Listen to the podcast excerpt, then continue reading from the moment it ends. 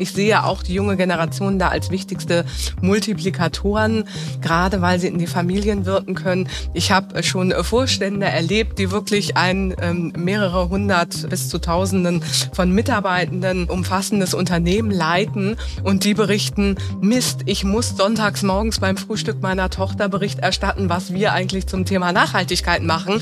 Da ist auf einmal eine ganz andere Dringlichkeit dahinter. Personalwelten. Mit Nicolas Burgs.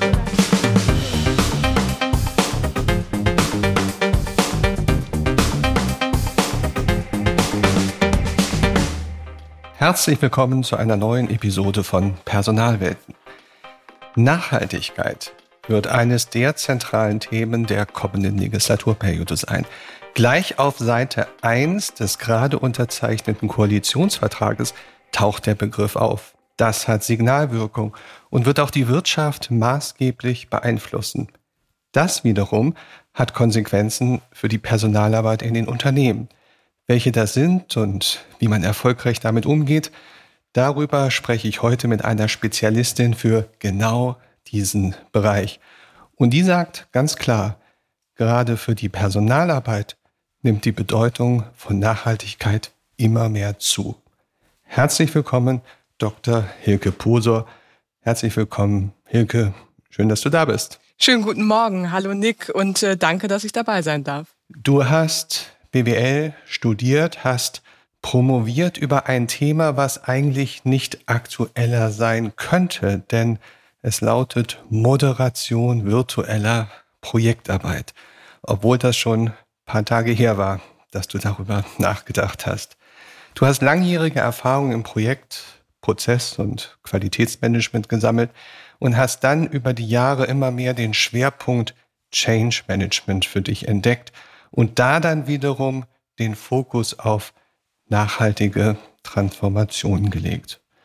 Kein Wunder, dass du dann mehrere Jahre verantwortlich warst für das Competence Center Change Management der S. Oliver Group. Und dann kam der Wurf, der dich bis heute begleitet hat. Du hast nämlich Heldenrat gegründet.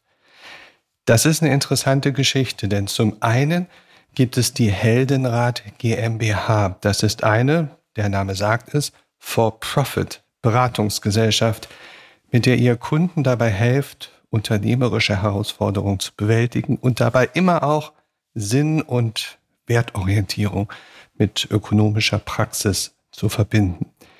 Einen Teil der Einnahmen und der Gewinne unterstützt den anderen Teil von Heldenrat, nämlich den Heldenrat e.V. Das wiederum ist eine Non-for-Profit-Gesellschaft, deren Beratungsangebot ist kostenlos und damit richtet ihr euch vorrangig an soziale Produkte, Initiativen, Gründerinnen und Social Entrepreneurs. Also du bist als quasi Unternehmerin auch schon richtig nachhaltig aktiv. Wenn man dich jetzt mal so auf der Straße fragt, Mensch Hilke, was, was machst du eigentlich so beruflich? Was erzählst du denn den Menschen? Ja, das äh, kommt immer so ein bisschen darauf an, äh, A, wie viel Zeit ich habe und ähm, äh, wer dann auch wirklich der Gesprächspartner oder die Gesprächspartnerin ist. Ähm, natürlich sage ich als erstes, ich bin Unternehmensberaterin, wobei ich das eigentlich gar nicht so gerne mag. Ähm, als Unternehmensberaterin ähm, sehe ich mich nicht. Ich würde mich eher als Unternehmensbegleiterin sehen. Ähm, wir arbeiten bei Heldenrat äh, mit einem Prozessbegleitungsansatz. Warum, warum magst du den Begriff Unternehmensberater nicht so gern? Weil das so klingt, als wenn ich äh, wüsste, wie die Welt funktioniert. Und äh, wir wissen ja nun mal alle ähm, im Sinne der VUCA-Welt, die Welt ist so komplex, da gibt es keine einfachen Antworten. Und die kann auch keine Beraterin und kein Berater dieser Welt liefern. Ähm, aber was wir tun können, ist gemeinsam nach Lösungen zu suchen, nach Ansätzen ähm, äh, zu suchen und ähm, äh, zu gucken, dass wir ähm, ja einen Fokus setzen, äh, Themen in den Blick nehmen, äh, Prozesse gestalten. Und das ist das, was wir besonders gut können. Mhm. Und wenn man das so intensiv macht und schon so lange macht und mit so viel Herzblut macht wie du, dann gibt's immer eine Motivation, eine, eine, eine treibende Kraft dahinter. Was ist deine Treibkraft? Die treibende Kraft dahinter ist, ähm, Also was uns bei Heldenrat so umtreibt, ist, dass wir glauben, dass äh, gerade Wirtschaft und sozialer Sektor, man kann noch als dritten Sektor äh, die öffentliche Wirtschaft betrachten, aber wir haben so den Fokus auf äh, den sozialen Sektor und die Wirtschaft. Wir glauben, dass sich diese beiden Sektoren künftig viel stärker miteinander verbinden müssen, um äh, wirklich die Herausforderungen, die wir in unserer Gesellschaft haben, auch zu lösen. Ähm, das geht nur kooperativ, das geht nur gemeinsam und sowohl der soziale Sektor bringt da ganz viel mit, was es braucht, um die aktuellen Probleme zu lösen. Und die Wirtschaft äh, ganz genauso ist auch ein ganz wesentlicher Akteur äh, dabei. Und äh, das ist das, was uns so lange schon umtreibt. Aber gibt es denn irgendeinen so Punkt, wo du gesagt hast, jetzt merke ich, das ist ein Thema, das ist mein Thema, mit dem ich mich äh, nicht nur beschäftige, sondern dass ich auch äh, beruflich äh, mit viel Leidenschaft lebe? Mhm. Ja, das, äh, das lässt sich nicht auf einen Punkt ähm, äh, zurückführen. Wir haben Heldenrat ja schon 2005 gegründet. Ähm, wir haben also im letzten Jahr unseren, nee, in diesem, in diesem Jahr unseren 16. Geburtstag gefeiert. Ähm, und wir haben dann schon, ich glaube, 2010 muss es ungefähr gewesen sein, die Idee mal aufgeschrieben, wie wäre es dann eigentlich, wenn man auch noch eine Heldenrat GmbH zum Heldenratverein dazu ähm, äh, entwickelt oder aufbaut. Und dann wurde die Heldenrat GmbH schon 2014 gegründet. Ähm, da hat dann zunächst eine der Gesellschafterinnen ähm, die Geschäftsführung übernommen. Dann gab es nochmal einen Wechsel. Und dann haben Thomas Leppert und ich, wir sind beide Gründerinnen und Gründer von Heldenrat, mittlerweile auch verheiratet, ähm, dann 2018 die Entscheidung getroffen, okay, jetzt gehen wir beide nochmal gemeinsam in die Geschäftsführung. Und dann mit Anfang 2019 ähm, haben wir den Schritt gewagt und haben uns beide da äh, vollständig selbstständig gemacht. Also insofern, es ging so ein bisschen in Etappen zu sagen, das wird jetzt wirklich äh, äh das äh, Hauptthema auch beruflich. Und interessant ist jetzt, wo du in der Beratung, sowohl inhaltlich als auch ansprachemäßig, wo sind denn jetzt die, die wesentlichen Berührungspunkte zum Thema Personal? Wenn wir uns angucken, was da an Herausforderungen auf die Unternehmen zukommen, ähm, Nachhaltigkeitsthemen umzusetzen. Und wenn wir von Nachhaltigkeit sprechen, dann sprechen wir ja darüber, ökonomische, ökologische und soziale Anforderungen gleichermaßen in Einklang zu bringen. Dann sehen wir schon soziale Anforderungen mit berücksichtigen. Das liegt ja originär in der DNA von der HR-Abteilung. Also sie ist da erstmal ein ganz wichtiger Ansprechpartner, weil sie einfach weiß, welche Themen liegen da. Sie hat da ein Gespür für für, ähm, das, äh, da kann sie sehr, sehr guter äh, Sparringspartner sein. Das Zweite ist, ähm, wenn es in den Unternehmen einen Nachhaltigkeitsmanager oder eine Nachhaltigkeitsmanagerin gibt, dann haben die die Herausforderung, dass sie dafür sorgen müssen, dass Nachhaltigkeit in die Unternehmen kommt. Also dass es wirklich ein breites Bewusstsein für Nachhaltigkeitsthemen gibt, weil kein Nachhaltigkeitsmanager oder Nachhaltigkeitsmanagerin alleine kann dafür sorgen, dass ein Unternehmen nachhaltig wird, sondern es geht nur äh, breit im Unternehmen. Und auch da kann natürlich die HR-Abteilung wieder bestmöglichst unterstützen, weil sie genau das kann, äh, dafür zu sorgen, dass breit im Unternehmen Themen verankert werden. Ich würde gerne noch mal einen Schritt zurückgehen. Du hast das so beiläufig gesagt, was du unter oder was man unter Nachhaltigkeit versteht.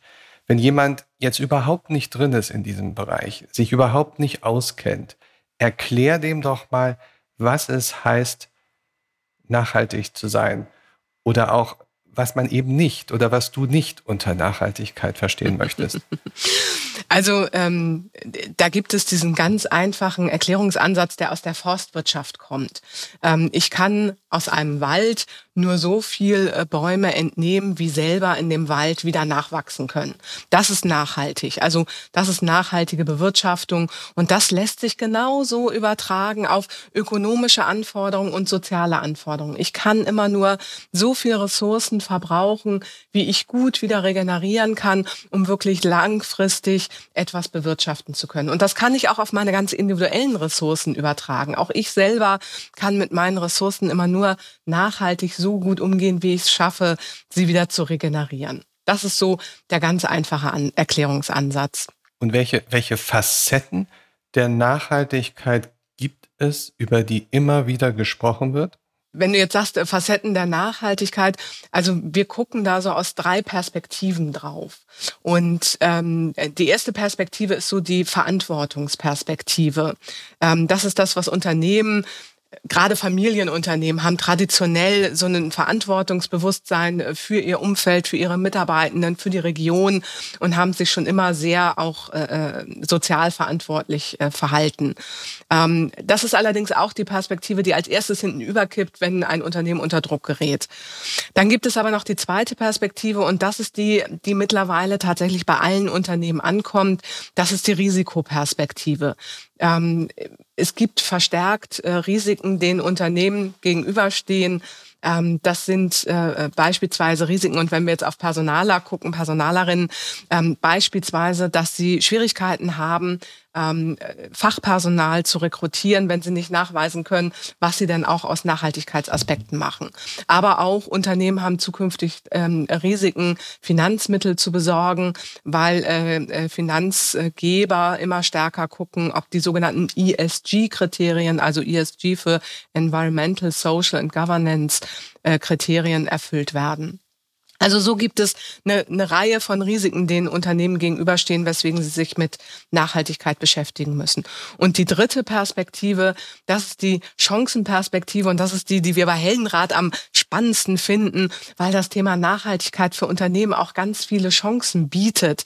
Und ein Unternehmen, was es schafft, sich wirklich gut ähm, äh, nachhaltig auch aufzustellen, das hat damit ganz andere Chancen, sich beispielsweise, wenn wir wieder den Bogen zur Personalarbeit schlagen, ähm, wirklich als attraktiver Arbeitgeber gegenüber äh, Fachexperten zu positionieren. Interessant ist ja, wenn man sich überlegt, warum nachhaltig sein. Das Thema ist nirgendwo richtig gesetzlich verankert. Wir können ins Aktiengesetz gucken und werden es dort nicht finden. Wir können in andere Gesetze gucken, wir werden es dort nicht finden. Aber dennoch ist es im Moment gefühlt notwendig, zwingend, dringend. Warum ist das so? Warum ist dieses Thema gerade jetzt, so gerade heute, so ein Thema, wo es das Thema als solches doch schon sehr, sehr lange gibt? Es kommen da so viele Faktoren zusammen. Und ähm, wir wissen das ja auch aus dem Change Management. Ein Thema verankert sich erst, wenn es auf wirklich vielen Kanälen die Menschen erreicht. Und das erleben wir heute. Wenn wir mit Führungskräften Workshops machen und dann fragen wir, warum sollte sich das Unternehmen eigentlich mit dem Thema Nachhaltigkeit beschäftigen? Und dann sieht man schon, dass alle Unternehmensbereiche irgendwas damit zu tun haben. Also HR-Abteilung wegen den Fachkräften, der Vertrieb, weil die Kunden es fordern, der Einkauf, weil sie merken, dass da ganz neue Richtlinien gelten, die Rechtsabteilung oder die Finanzabteilung, weil sie neue Berichtsstandards erfüllen müssen. Also das heißt, das Thema erreicht ein Unternehmen mittlerweile auf unterschiedlichsten Ebenen. Das ist das eine. Aber, aber warum? Warum ist das so? Warum kommt das auf einmal auf der ganzen breiten Front? Ist es ein Generationsthema? Ich beobachte meine 16-jährige Tochter und genau ihre Altersgenossen, ihre Peer Group. Ähm, ganz, ganz großes Thema dort. Ist es ja. eine, eine Generation, die da heranwächst, die das einfordert, die das wünscht, als perspektivisch Mitarbeiter, als Kunden, als letztendlich Influencer in den Familien? Oder gibt es andere Themen, die das treiben? Äh, also diese Entwicklung, die wir da haben, über die bin ich total dankbar, dass die junge Generation tatsächlich äh, diese gewichtige Stimme bekommen hat. Das bringt uns wirklich weiter und ich sehe auch die junge Generation da als wichtigste Multiplikatoren, gerade weil sie in die Familien wirken können. Ich habe schon Vorstände erlebt, die wirklich ein ähm, mehrere hundert bis zu Tausenden von Mitarbeitenden umfassendes Unternehmen leiten und die berichten, Mist, ich muss sonntags morgens beim Frühstück meiner Tochter Bericht erstatten, was wir eigentlich zum Thema Nachhaltigkeit machen. Da ist auf einmal eine ganz andere Dringlichkeit dahinter, als wenn äh, das nur über ja äh, wieder dann ähm, äh, spezielle Fachkanäle kommt. Ähm, also insofern ähm, nicht nur im Unternehmen kommt es aus unterschiedlichen Richtungen, sondern auch gerade außerhalb des Unternehmens. Und was wir auch haben, ist ähm, und auch das haben wir den jungen Leuten zu verdanken, dass sie der der äh, Wissenschaft das Gehör ähm, äh, verschafft haben. Und das erleben wir ja gerade auch mit der Corona-Pandemie, wie wichtig das ist, auf Wissenschaftlerinnen und Wissenschaftler zu hören, ähm, um so etwas, äh, so eine kritische Lage richtig einschätzen zu können. Und das hilft uns jetzt auch wieder beim Nachhaltigkeitsthema. Steigen wir mal hinab in die Tiefen der operativen Tätigkeiten von Personal an. Gib uns doch mal so ein Gefühl, wo die Personalarbeit von Nachhaltigkeit oder von der Lust auf Nachhaltigkeit oder von der Notwendig für Nachhaltigkeit, wo wird die Arbeit der Personaler davon betroffen? Mhm. Also ich hatte es ja schon gesagt, äh, das Recruiting und ähm, da sind natürlich die Personalerinnen und Personaler, ähm, zumindest wenn sie auch als HR-Business-Partner sich verstehen, also sich als strategischer Partner für Führungskräfte und für die Geschäftsführung verstehen, dann sind sie natürlich gefordert, hier auch genau als Sparringspartner zu fungieren. Das bedeutet auch, dass Personalerinnen und Personaler da ähm, ein Grundverständnis brauchen, damit sie wirklich auch als Gesprächspartner fungieren können. Das heißt nicht, dass sie selber wissen müssen, wie man einen CO2-Fußabdruck berechnet. Ähm, es gibt zwar tolle Rechner im Internet, wo man das einfach für sich selber mal machen kann, dass man mal ein, ein Gefühl dafür kriegt. Ähm, aber Sie müssen wissen, äh, wer sind da eigentlich so Akteure? An wen kann man sich denn mal wenden? Ähm, äh, auch da Gesprächspartner wieder mit ins Spiel zu bringen. Also sich als, als Gesprächspartner dort auch zu positionieren. Machen, machen wir es mal konkret. Ich bin jetzt ein, ein HR-Professional, meinetwegen ein, ein Business-Partner im klassischsten Sinne. Und ich bin noch nicht wirklich so en vogue oder auf Spur, was dieses Thema Nachhaltigkeit angeht. Was kriege ich von euch, die ihr ja sagt, wir sind die Begleiter des Unternehmens? Wie helft ihr mir? Was sagt ihr mir, damit ich sozusagen das, das ganze Thema Nachhaltigkeit für mich selber als Kompetenzzone, als anwachsende Komfortzone aufbaue? Also das eine ist natürlich, äh, wir bieten ein Training an, äh, Grundlagen der Unternehmenstransformation, wo wir einen breiten Abriss geben, wo kann man genau hingucken. Das wird nicht zu theoretisch, sondern ist eher praxisorientiert, ähm, dass man da wirklich dann auch für sich selber was mitnehmen kann. Ähm, äh, welche Themen gehören dazu zum Thema Nachhaltigkeit? Wie ähm, stelle ich beispielsweise so eine Wirkungslogik auf, um zu zeigen, äh, was im Unternehmen auch zum Thema Nachhaltigkeit passiert. Also das heißt, das eine ist natürlich ein Training. Auf der anderen Seite sind wir auch Sparringspartner, selber auch Sparringspartner ähm, und geben Impulse rein. Und ähm, äh, beispielsweise bieten wir an, Workshops zu begleiten, mit Mitarbeiterinnen und Mitarbeitern oder mit Führungskräften. Und da thematisieren wir dann beispielsweise ähm, wo ist das Thema Nachhaltigkeit für euch im Unternehmen relevant? Also das sind so zwei ganz praktische Unterstützungen, die wir bieten, Trainings und Workshops. Was sind denn so, so typische, ich sag mal, zwei, drei richtige ähm, Aufweckerfragen, also Wake-up-Calls, mit denen ihr Personaler sozusagen richtig ja, ins Grübeln bringen könnt? Mhm. Fragt mich mal diese Fragen. Also das eine ist, ähm, wie kann das Unternehmen Teil der Lösung und äh, Teil der Lösung werden und nicht mehr Teil des Problems sein. Also was seht ihr, ähm, wo tatsächlich kritische Entwicklungen sind? Und das Spannende ist, wenn man mit den Leuten, wenn man ihnen die Gelegenheit gibt, ähm, da mal drüber nachzudenken, dann kommen die Themen ja auf den Tisch. Die, Unter äh, die Mitarbeiterinnen und Mitarbeitern im Unternehmen, und das ist jetzt unabhängig davon, ob es jetzt HR ist oder auch ein anderer Bereich, die sehen ganz genau, wo es kritische Entwicklungen gibt und was man tun kann und äh, diese Frage da zu stellen. Das ist das eine. Das andere ist, ähm, stellt euch mal vor, ihr müsstet das Unternehmen wirklich komplett transformieren auf das Thema Nachhaltigkeit, dass es wirklich ein vollständiges, nachhaltiges Unternehmen ist. Was könnte man tun? Was, was könnte das Unternehmen anders machen? Was müsste es weglassen? Ähm, was müsste es neu denken? Gibt es das Unternehmen eigentlich noch? Tatsächlich die, die, die, die provozierendste Frage, die wir da stellen können, ist, oder muss man das Unternehmen tatsächlich zumachen? Ja, das ist provozierend, aber es setzt natürlich dann entsprechende, äh, als äh, paradoxe Intervention, äh, entsprechende Denkprozesse. Nun seid ihr in vielen Unternehmen drin. Was passiert denn oder was erlebt ihr, wenn ihr solche Fragen bei den Unternehmen stellt? Und ich möchte vor allen Dingen die Beispiele hören, wo ihr selber sagt, ups, damit hätten wir nicht gerechnet, ähm, wo es bei euch vielleicht Stirnrunzeln auslöst, was dann passiert? Es ist immer die Frage, was für ein Unternehmen man jetzt wirklich vor sich hat. Und ähm, wir kommen eher zu den Unternehmen, wo man merkt, da ist schon ein Bewusstsein da. Jemand, der wirklich noch überhaupt nichts mit dem Thema Nachhaltigkeit zu tun hat, der kommt mit uns in der Regel auch noch nicht ins Gespräch. Und die stehen noch ganz woanders. Die Aber dann machen wir es doch mal so, um, um uns der Sache weiter anzunähern. Wenn da eine Unternehmensleitung ist, die zurückhaltend bis ablehnend ist, wie pitchst du denn in deren Richtung das Thema Mensch? Befasst euch doch mal mit dem Thema Nachhaltigkeit. Ein Thema, was äh, tatsächlich heute gerade bei Unternehmensverantwortlichen sehr deutlich wird, das ist äh, die nachhaltige Berichterstattung. Da ändert sich nämlich tatsächlich in den nächsten zwei Jahren grundlegend etwas an den äh, gesetzlichen Vorgaben. Und das heißt, die Unternehmen müssen diese gesetzlichen Vorgaben einhalten. Also sie müssen nachweisen, was sie zum Thema Nachhaltigkeit machen und das im Bericht auch darlegen.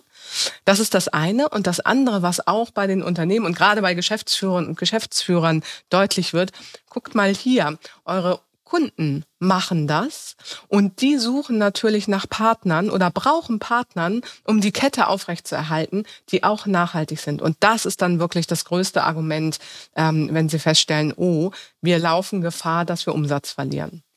Es gibt jetzt ja verschiedene, nennen wir es Aktivitätsfelder oder Themenfelder des Personalmanagements, die ein HR-Verantwortlicher bespielen muss.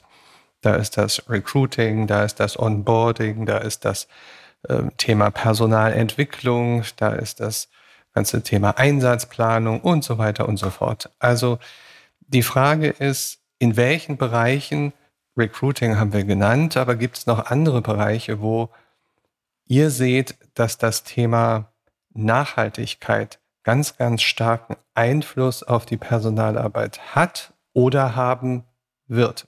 Ich möchte äh, trotzdem das Thema Recruiting gerade nochmal aufgreifen, weil ich vorhin ja gesagt hatte, äh, im Recruiting sind wir damit konfrontiert, ähm, die richtigen Fachkräfte zu bekommen.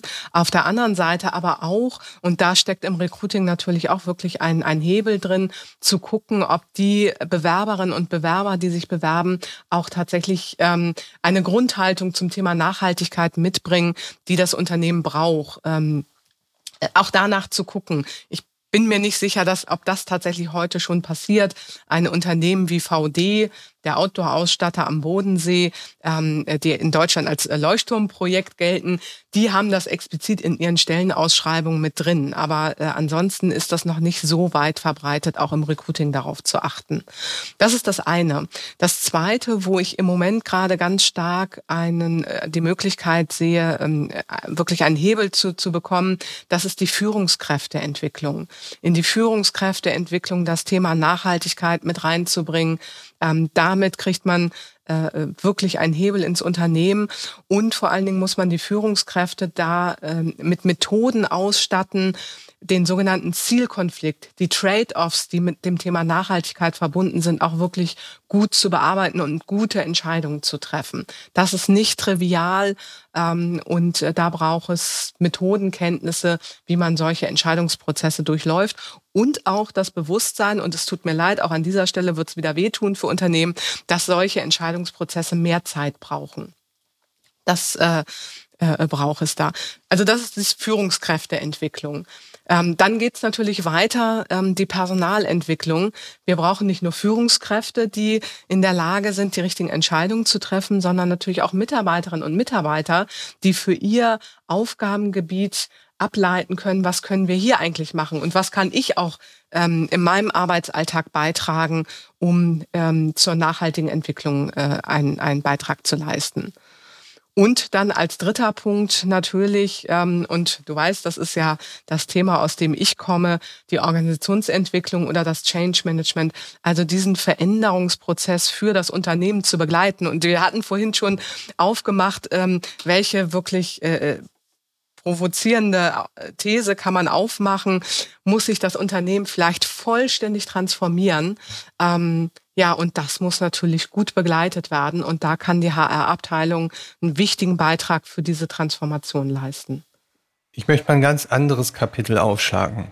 Das Kapitel der Rechtfertigung des Erfolgs von nachhaltiger Unternehmensführung. Ich formuliere es anders. Gibt es eine Möglichkeit nachzuweisen, dass es wegen der nachhaltigen Unternehmensführung ein besseres Ergebnis ist, das Unternehmen besser dasteht, das Unternehmen erfolgreicher ist, also Performance-Indikatoren für die Nachhaltigkeit. Gibt es das? Ja, tatsächlich, das ist wirklich eindeutig nachgewiesen, ähm, dass das Thema Nachhaltigkeit zu einer besseren Performance führt. Ähm, ja, also da, da gibt es zahlreiche Studien zu. Und ähm, äh, Antje von Dewitz, die Geschäftsführerin von VD, die kann auch so schön verdeutlichen, wie beispielsweise, die haben sich schon vor vielen Jahren natürlich aufgemacht, das Thema Nachhaltigkeit für ihr Unternehmen wirklich in alle Bereiche ähm, zu bringen und umzusetzen. Ähm, und sie kann auch so schön deutlich machen, wie ihnen das Thema jetzt in der Corona-Krise geholfen hat, weil es sie einfach resilienter gemacht hat, weil sie einfach ein ganz anderes Verhältnis zu ihren Lieferanten haben und ähm, ja damit natürlich auch im Rahmen einer solchen Krise äh, viel partnerschaftlicher ähm, miteinander umgehen und äh, nicht so wie viele andere Unternehmen am Anfang der Corona-Krise ähm, von Lieferengpässen ähm, äh, betroffen waren. Wie es im Moment ist, kann ich gerade nicht sagen, aber ich weiß, dass äh, das etwas war, was VD wirklich ausgezeichnet hat, dass sie in ihrer gesamten Wertschöpfungskette deutlich resilienter geworden sind. Kannst du uns vielleicht ein Beispiel geben für so ein paar Performance-Indikatoren, also Indikatoren, an denen man ablesen kann, dass Nachhaltigkeit was bringt? Also das eine ist natürlich eine Kundenzufriedenheitsabfrage und da auch Aspekte der Nachhaltigkeit mit abzufragen. Das ist das eine. Ein CO2-Fußabdruck äh, hilft einem jetzt nicht als Indikator, äh, dass es was bringt, sondern es hilft einem, um zu zeigen, was man als Maßnahmen erreicht hat. Äh, also es ist tatsächlich ein ganz, ganz wichtiger Indikator natürlich. Wir haben aber auch sowas wie, wenn wir jetzt wieder auf HR-relevante Kennzahlen gucken, sowas wie Fluktuation, ähm, Unfall- oder Arbeitsschutzkennzahlen, die man damit reinfließen lassen kann. Man hat sowas wie, äh, wenn ich jetzt auf den Einkauf gucke, sowas wie ähm, äh, Langfristigkeit in der Lieferbeziehung. Das könnte ein Indikator sein. Das sind so die, die mir jetzt so äh, direkt einfallen. Du hattest äh, vorhin ganz, ganz stark abgestellt auf das Thema Recruiting, auf das Thema Employer Branding, also das Transportieren von ähm, Nachhaltigkeit als Botschaft, als Arbeitgeberbotschaft nach draußen. Ich habe eine ganz interessante Studie gelesen, die ähm, zum einen sagt, ja, Nachhaltigkeit im Personalmanagement, das sind die Ansätze, die ähm, langfristige sozial verantwortliche und wirtschaftlich zweckmäßiges Gewinnen, Entwickeln, Erhalten und Freistellen von Mitarbeitern zum Ziel haben. Soweit d'accord.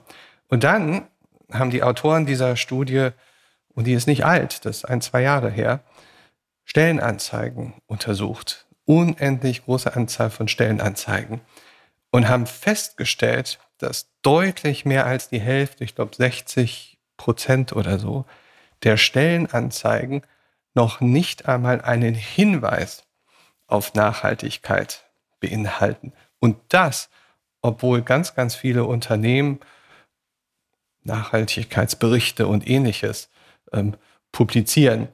Ähm, also wenn man das mal interpretiert, kann man sagen, so richtig angekommen in der Außenwirkung ist das Thema Nachhaltigkeit noch nicht. Ne? Absolut. Und es gibt eine äh, nächste Studie ähm, vom äh, Rat für Nachhaltigkeit, also ein äh, Expertengremium, was auch die Bundesregierung berät. Ähm, und die haben festgestellt, ich glaube, 0,15 Prozent der deutschen Unternehmen sind wirklich als nachhaltig einzustufen. Ähm, alle anderen machen zwar was als im Rahmen von Nachhaltigkeit, sind aber noch nicht wirklich als ein nachhaltiges Unternehmen zu verstehen. Und das zeigt natürlich auch auf der einen Seite, äh, wie viel Handlungsbedarf ist und b, wo wir da gerade äh, aktuell überhaupt stehen. Also insofern würde ich das, äh, kann ich die, die Studie voll und ganz verstehen. Und ja, da ist noch so viel zu tun, weil wir auch in den vergangenen Jahren wurde das Thema Nachhaltigkeit das Pferd wurde von hinten aufgezäumt.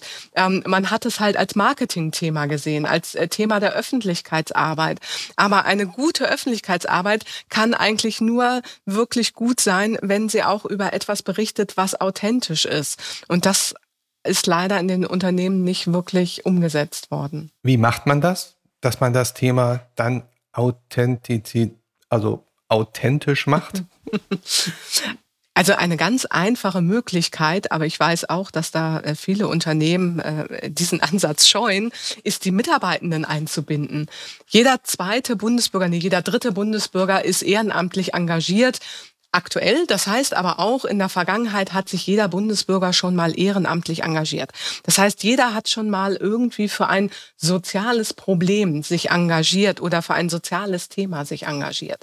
Das heißt, die Mitarbeiterinnen und Mitarbeiter wissen ziemlich genau, zumindest zum Thema soziale Nachhaltigkeit, aber vielleicht auch zur ökologischen Nachhaltigkeit, weil sie sich beim BUND oder bei Greenpeace äh, engagieren, äh, wissen ziemlich genau, was man machen kann und äh, die Mitarbeitenden zu befragen, sagt mal, was können wir eigentlich tun oder wer könnte mal für uns ein Kooperationspartner aus dem sozialen Sektor sein? Mit wem sollten wir da sprechen? Welche Projekte sollten wir fördern? Ähm, was würdet ihr denn tun?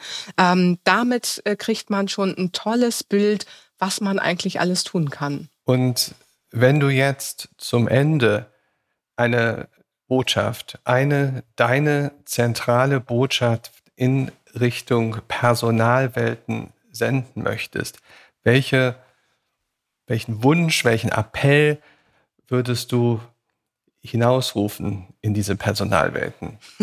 Schreibt euch das Thema Nachhaltigkeit ganz, ganz oben auf die Agenda. Ähm, damit könnt ihr euch selber wirklich fürs Unternehmen äh, als guter Ansprechpartner positionieren. Ihr könnt selber einen ganz wichtigen Beitrag leisten. Es braucht euch an der Stelle, um es wirklich umzusetzen fürs Unternehmen.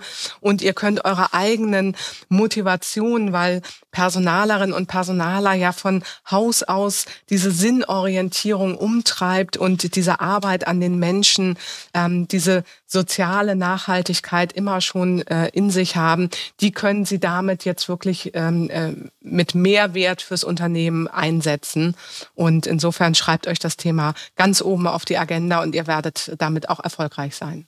Und die Begründung dazu, die können wir schon bei William Shakespeare nachlesen, der nämlich sagt, unser Schicksal hängt nicht von den Sternen ab, sondern allein von unserem Handeln. Vielen Dank, Dr. Hilke Posor. Schön, dass du da warst, Hilke. Vielen Dank, Nick. Es hat mir wirklich sehr, sehr viel Spaß gemacht. Danke dir.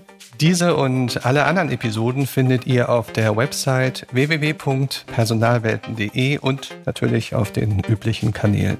Abonniert dort einfach und dann verpasst ihr auch keine der nächsten Episoden. Für mich heißt es jetzt und für dieses Jahr Tschüss und bis zum nächsten Mal. Dann im Jahr 2022. Am Mikrofon war Nikolas Buchs.